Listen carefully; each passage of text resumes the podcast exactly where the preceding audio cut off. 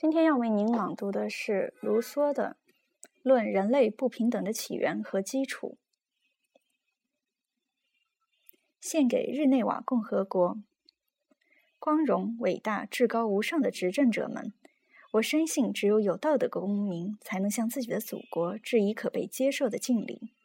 三十年来，我辛勤工作，以期有资格向你们呈现公开的敬意。现在这个幸运的机会，颇能补足一部分我的努力所未及。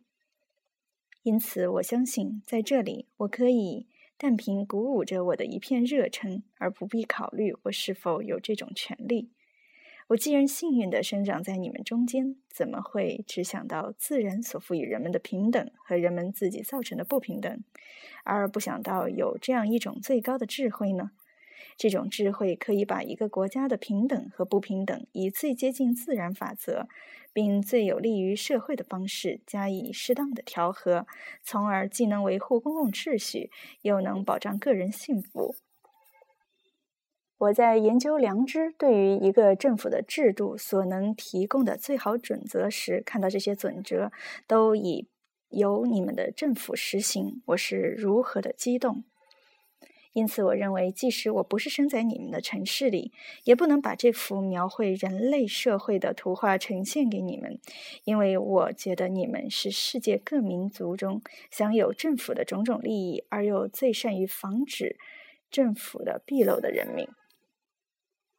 假如对于出生的地方也可以选择的话，我一定会选择这样一个国家，它的幅员的大小绝不超过人们所能。才能所及的范围之外，也就是说，能够把它治理的好。在这个国家中，每个人都能胜任他的职务，没有一个人需要把他所负的责任推诿给别人。在这样一个国家中，人民彼此都相互认识，邪恶的阴谋或是谦逊的美德，都不能不呈现于公众的眼前，并受公众的评断。在那里，相互往来、相互认识的良好习惯。是人们对祖国的热爱，与其说是热爱土地，毋宁说是热爱公民。我情愿生在这样一个国家，在那里，主权者和人民只有唯一的共同利益，因之政治机构的一切活动永远都只是为了共同的幸福。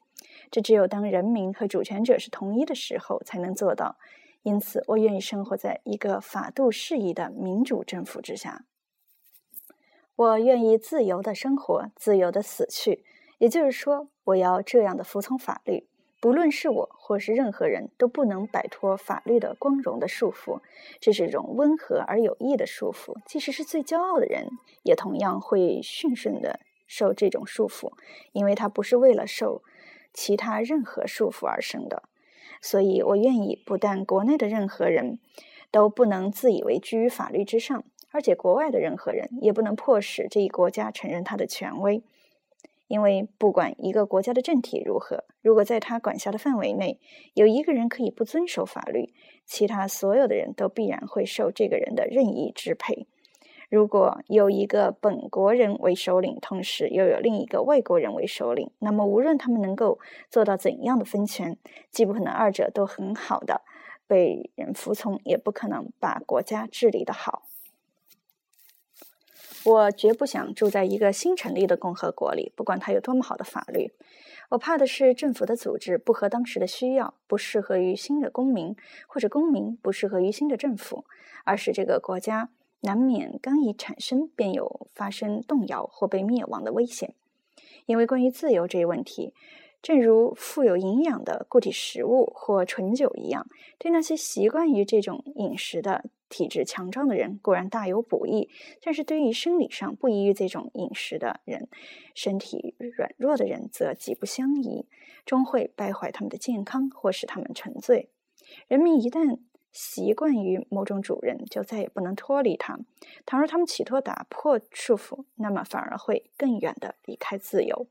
因为。他们常常会把与自由相对立的那种放荡不羁当作自由，结果他们的革命差不多总是使他们堕落到只有加重他们的智库的那些山货家们的手里。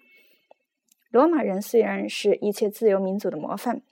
但他们在脱离了塔尔干王朝的压迫时还没有自治的能力。由于奴隶制以及塔尔干王朝所强迫他们从事的卑贱劳动而丧失了人格的罗马人，起初不过是一群愚民，需以极大的明智加以教养和治理，才能使这些在暴政统治下精神颓废，甚至可以说变成痴呆的人们，逐渐习惯于呼吸健康的自由空气。渐渐获得纯正的风俗和养成英勇的精神，这种纯正的风俗和英勇的精神，终于使罗马人成为各民族中最受人尊敬的民族。所以，我将寻找一个幸福而安宁的共和国作为我的祖国。这个国家一切陈腐古老的东西，在某种程度上都已在悠久的岁月中消失。他所遭受过的种种侵害。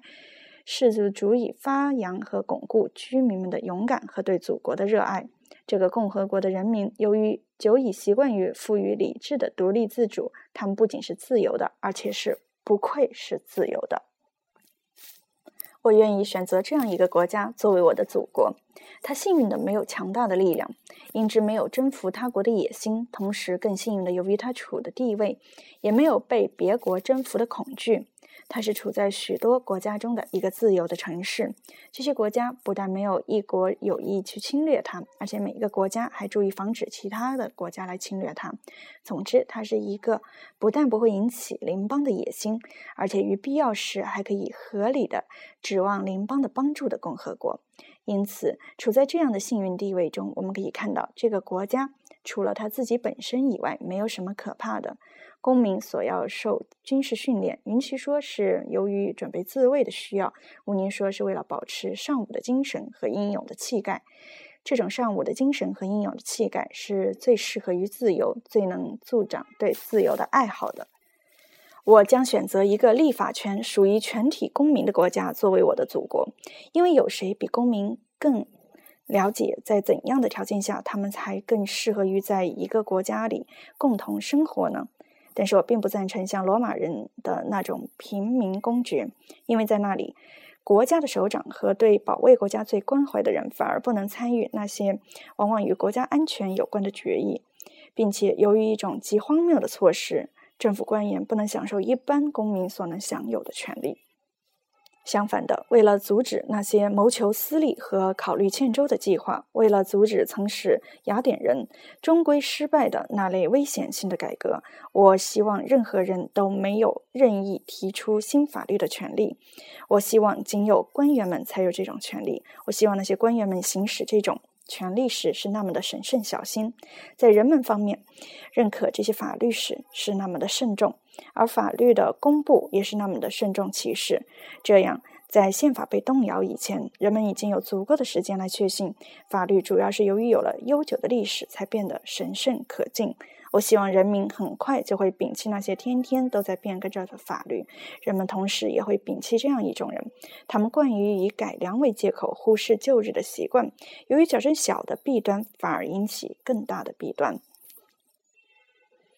我特别要逃避一个因下面的情形而必定治理的不好的共和国，那里的人民相信可以不要政府官员，或者只要给这些官员一种不确定的权利，因而轻率的自行掌管民政和执行法律，从自然状态中自然产生出来的最初的政府的粗糙组织，想必是这样。这点也就是使雅典共和国覆亡的政治缺陷之一。但是我将选择这样一个共和国，那里的人民很满意自己有权批准法律，他们可以根据首长们的提议，集体的来决定最重要的公共事务，建立一些受人尊重的法庭，慎重的划分国家的省份和县份，每年选举公民中最能干、最正直的人员来掌管司法和治理国家。在这样的共和国里，政府官员的道德就可以。证明人们的闲闲置，官员与人民可以说是相得益彰。因此，即使偶有不幸的误会搅乱了大家的和睦时，人们就是在盲目和错。但我将选择这样一个共和国，那里的人民很满意自己有权批准法律，他们可以根据首长的提议，集体的来决定最重要的公共事务，建立一些受人尊重的法庭，慎重的划分。国家的省份和县份每年选举公民中最能干、最正直的人员来掌管司法和治理国家。在这样的共和国里，政府官员的道德，就可以证明人民的贤智。官员与人民可以说是相得益彰。因此，即使偶有不幸的误会搅乱了大家的和睦时，人们就是在盲目和错误中也能保持一定的节制，大家依然相互尊敬，共同遵守法律。这就是诚挚而永久和睦的征兆和保证。光荣、伟大、至高无上的执政者们，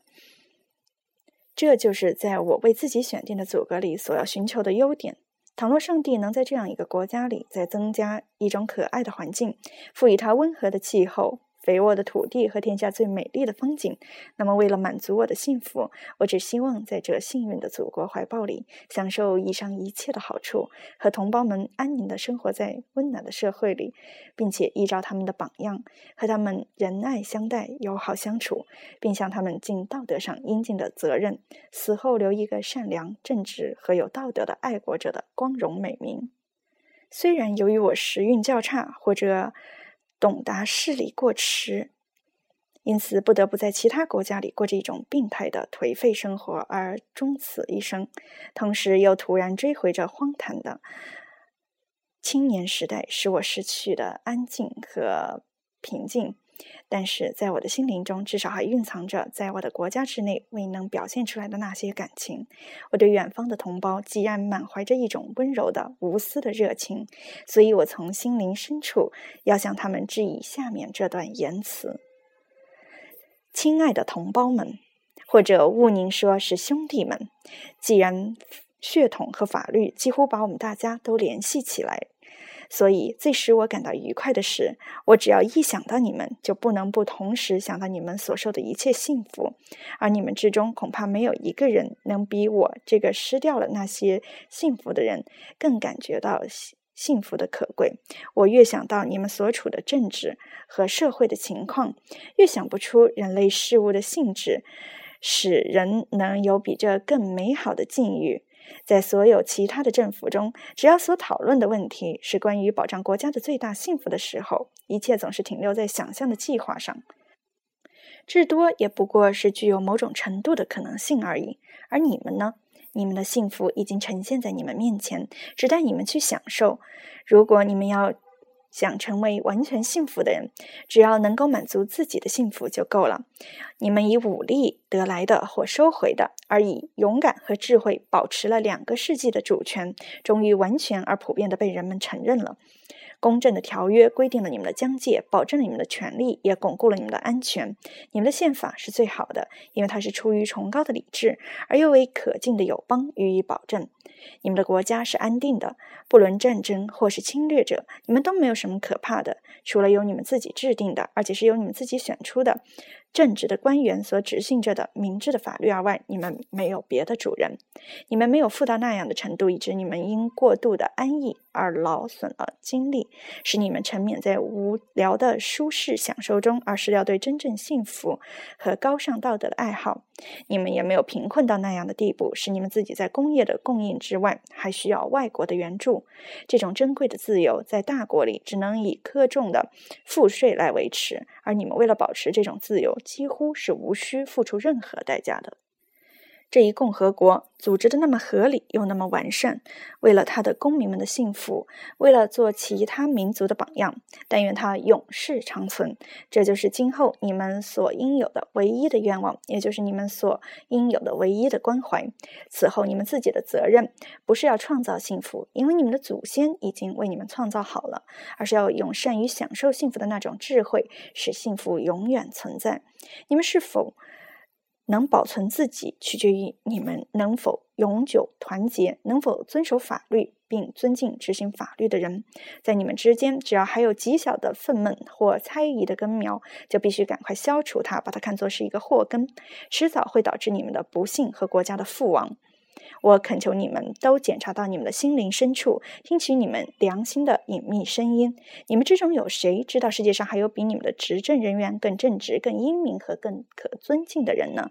所有的官员在克己的美德上，在朴素的作风上，在尊重法律上和在诚恳和蔼的态度上，不是都给你们树立了榜样吗？因此，你们要毫无保留地给予这么贤明的官员以有益的信赖。这种信赖是有理智的人对有德行的人。所应当表示的，你们要想到，这些官员是你们选出来的，他们本人就可以证明你们的选择不错，而你们所拥戴出来的人们应得的光荣，也必然会落到你们自己的身上。你们之中没有一个人是那样的不聪明，以致不知道这样的道理，即法律的效力和护法者的权威消失了的地方，任何人都得不到安全和自由。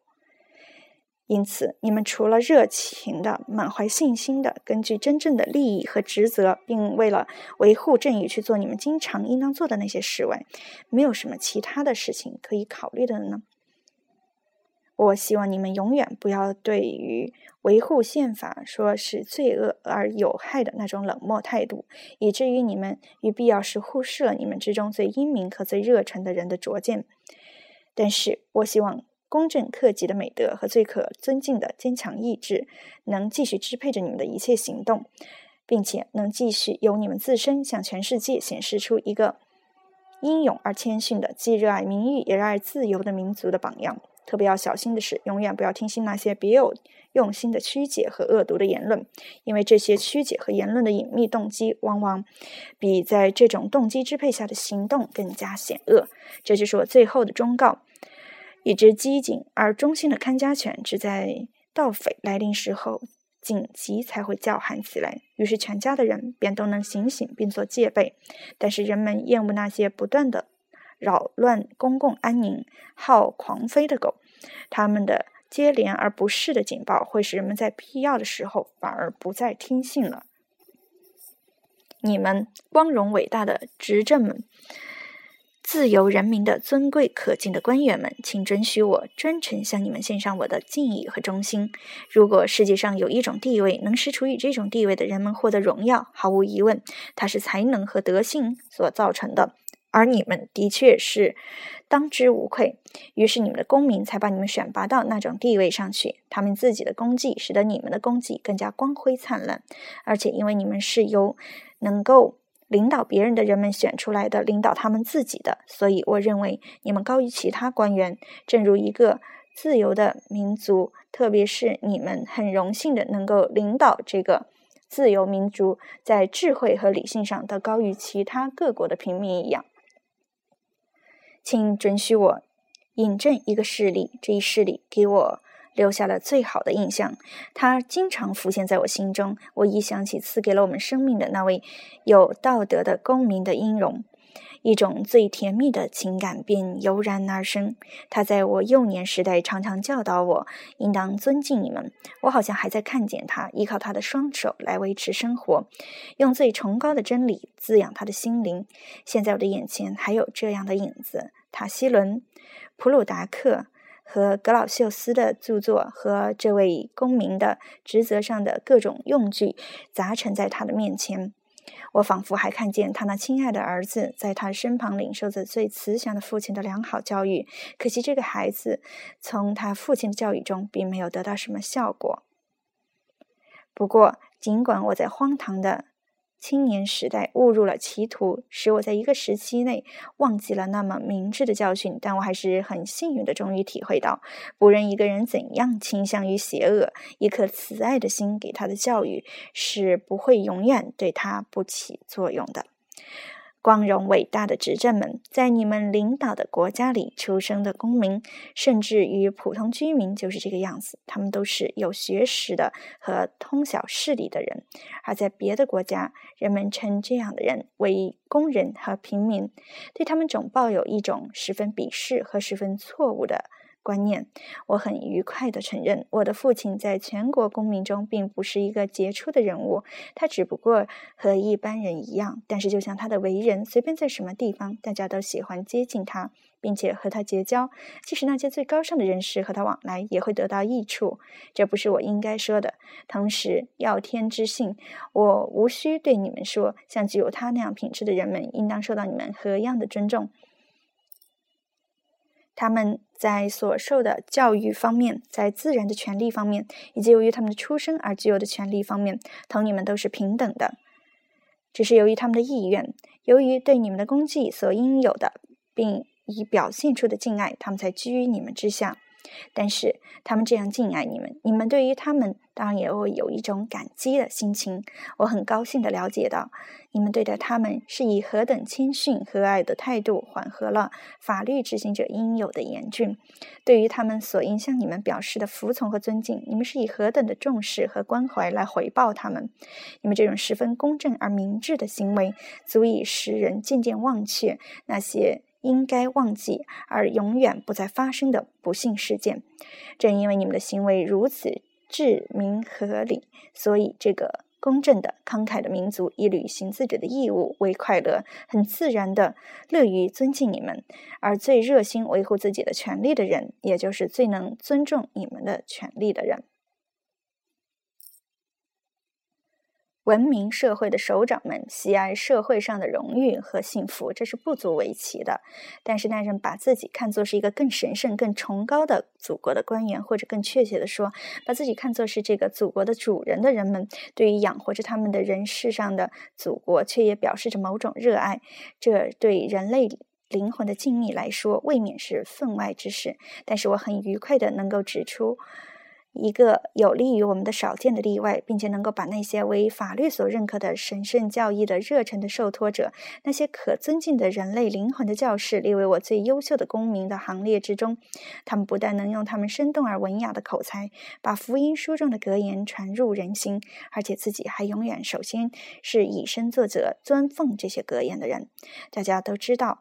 说教的伟大艺术在日内瓦研究的何以成功？但是因为人们已经看惯了言行上的不一致，所以很少有人知道我们这里所有的教师们是多么普遍的具有基督教精神、圣洁的品德，以及严格要求自己而宽待、宽厚待人的优良作风。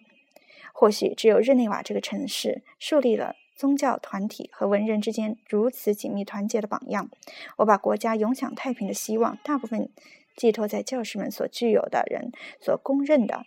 智慧和克己的精神上，寄托在他们对祖国的繁荣所抱的热忱上。我以一种掺杂着惊异和尊敬的愉悦心情相处，他们。多么憎恶那些历史上屡见不鲜的表面上尊奉圣教，而实际上却极为残酷的人们的可怕教条。其实人往往借口维护所有所谓的上帝的权益，其实就是维护他们自己的利益，希望自己的血永远受到尊重，而对人类的血则毫不吝惜。我又怎么能忘记在共和国里占人口半数的可贵的妇女们呢？是他们给男人以幸福，是他们的温柔和智慧保持着共和国的安宁和善良风俗。可爱而有德行的女同胞们，你们的女性命运将永远支配着我们的男性的命运。当你们只是为了国家的光荣和公共幸福才运用你们在家庭所持特有的纯洁权威的时候，我们是多么的幸运呀！在斯巴达，妇女也曾占有同样优越的地位。同样，你们也有资格在日内瓦占着优越的地位。什么样粗野的男子能够抵挡从一位温柔的妻子口中发出的充满了美德和理智的声音呢？